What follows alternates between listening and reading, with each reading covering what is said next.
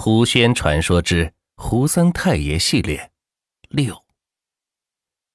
只见胡三才的媳妇儿肚子里突然传出一个娃娃声：“休想破坏我的好事！你敢动手，大不了一尸两命。”老太太是冷哼一声，说道：“哼，还敢放肆，胆敢威胁本仙，休怪本仙不客气。”那小鬼叫嚣道。放肆又怎么样？你破坏我成人的机会，有本事动手试试看！大胆，休得撒野！只见那老太太大喝一声，从身上掏出一根红绳子，冲到了阿英的面前。老太太一手持绳，顺着阿英的肚子就甩了过去，正好是打在了阿英的肚子上，一边说道：“让你尝尝本仙打魂锁的厉害。”老太太一边说，一边用红绳抽打着阿英的肚子。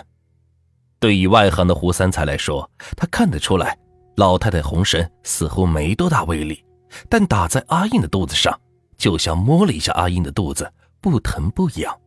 但老太太的打魂锁可不一般，对人自然是没有危害，然而对于灵体而言，那是相当厉害。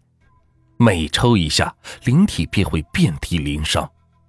且说老太太一连是抽了七八下，只见一个小孩的哭声从阿英的肚子里传来，正是那小鬼哇哇的哭叫声。老太太继续抽着，边说道：“你哭也没有用，再不走，打得你魂飞魄散。”就当老太太说完这话的时候，那小鬼的哭声忽然是戛然而止。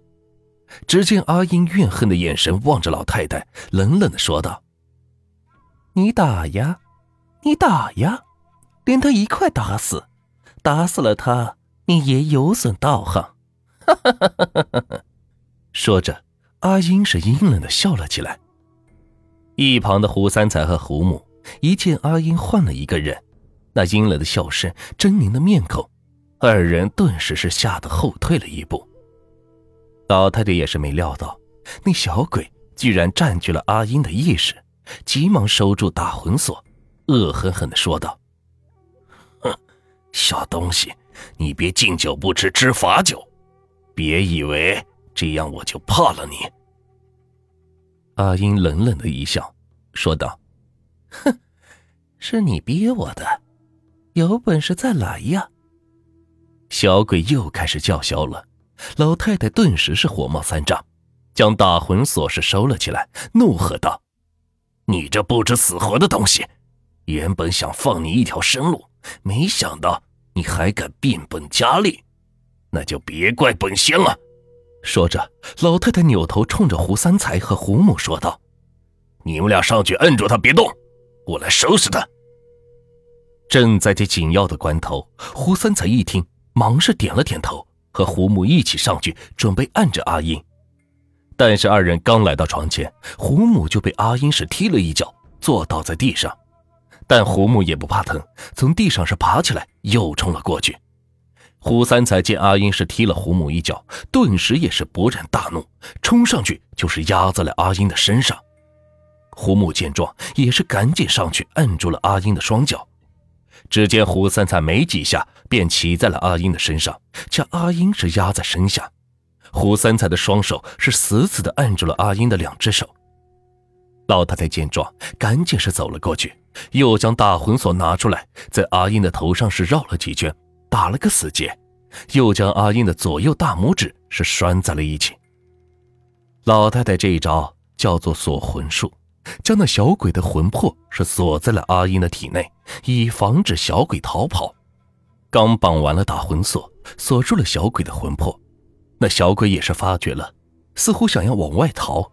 小鬼一边尖叫着，一边在床上使劲的挣扎着，那力气简直是大的惊人。胡三才差点是被他甩了出去，幸好有胡母死命的按着脚，不然胡三才早摔了下去。忙完这一切，接着老太太又咬破了手指，在阿英的额头上是画了一个奇怪的符号。老太太的那些手段也是电光火石一眨眼的功夫，看得胡三才是目瞪口呆。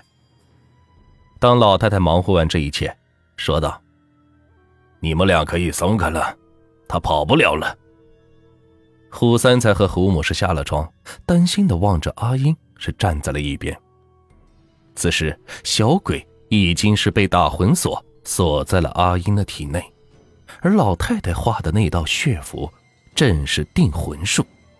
先是锁魂，使得小鬼无法逃走，再用定魂术定住小鬼的魂魄，使小鬼动弹不得，同时也以免那小鬼做个鱼死网破的打算，去骚扰腹中的胎儿。锁魂术、定魂术。将小鬼整的是动弹不得，怪叫连连，不一会儿便哭了起来。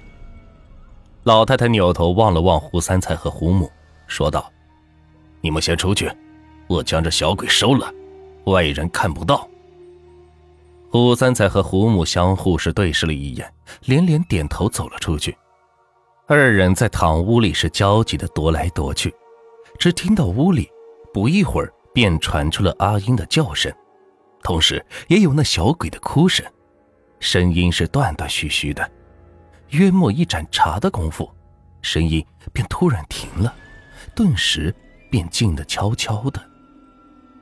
胡三才的心里是又急又担心，在屋子里不时的是唉声叹气。又过了一袋烟的功夫，只见老太太从里屋是走了出来。老太太一边擦着汗，一边冲着胡母说道。大妹子，你儿媳妇没事了，你们赶紧去看看。等一下我还有事要跟你们说。二人是点了点头，赶忙是冲进了里屋。老太太就坐在堂屋里的条凳上，抽起了旱烟，吧嗒吧嗒的，屋子里顿时是烟雾缭绕。老太太却是满腹心事，不停的唉声叹气。过了一会儿。胡三才和胡母是一同走了出来，坐在了一边。胡三才没等老太太先开口，便问道：“大娘，我有个事想请教您。”老太太抬头看了一眼胡三才，放下烟袋，说道：“问吧，大娘，您说您是受人之托，我想问一下，大娘您是受何人之托？知道我们家有麻烦的。”胡三才问道：“胡母也是竖起耳朵，在一旁倾听。刚开始，胡母因为担心儿媳妇儿，也没有在意老太太当时所说的话。如今胡三才这一问，他也是好奇了起来。老太太眯了眯眼睛，扭头望向了左边墙上的那张红纸。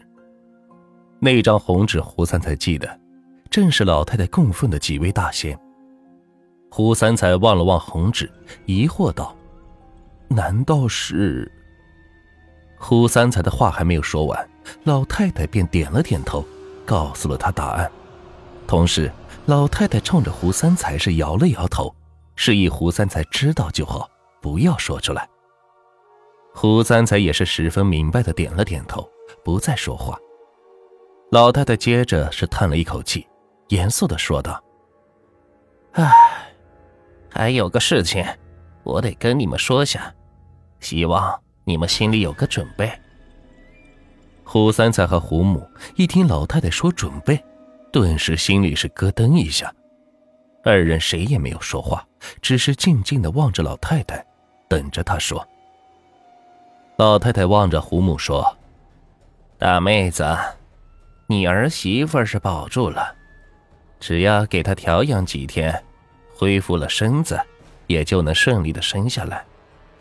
只是，你这孙子是个艺术。艺术，胡三才是愣了一下，老太太也是点了点头。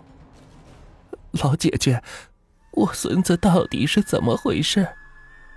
胡母焦急的问道。老太太又是叹气的说道：“唉，你这孙子。”命中有一劫，是个七七劫。到了那天，你孙子是躲不过的。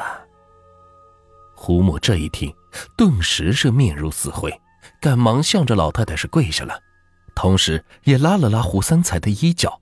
胡三才也是赶忙的跪了下来：“老姐姐，我求求你，你就救救我孙子吧。”胡母声泪俱下的说道。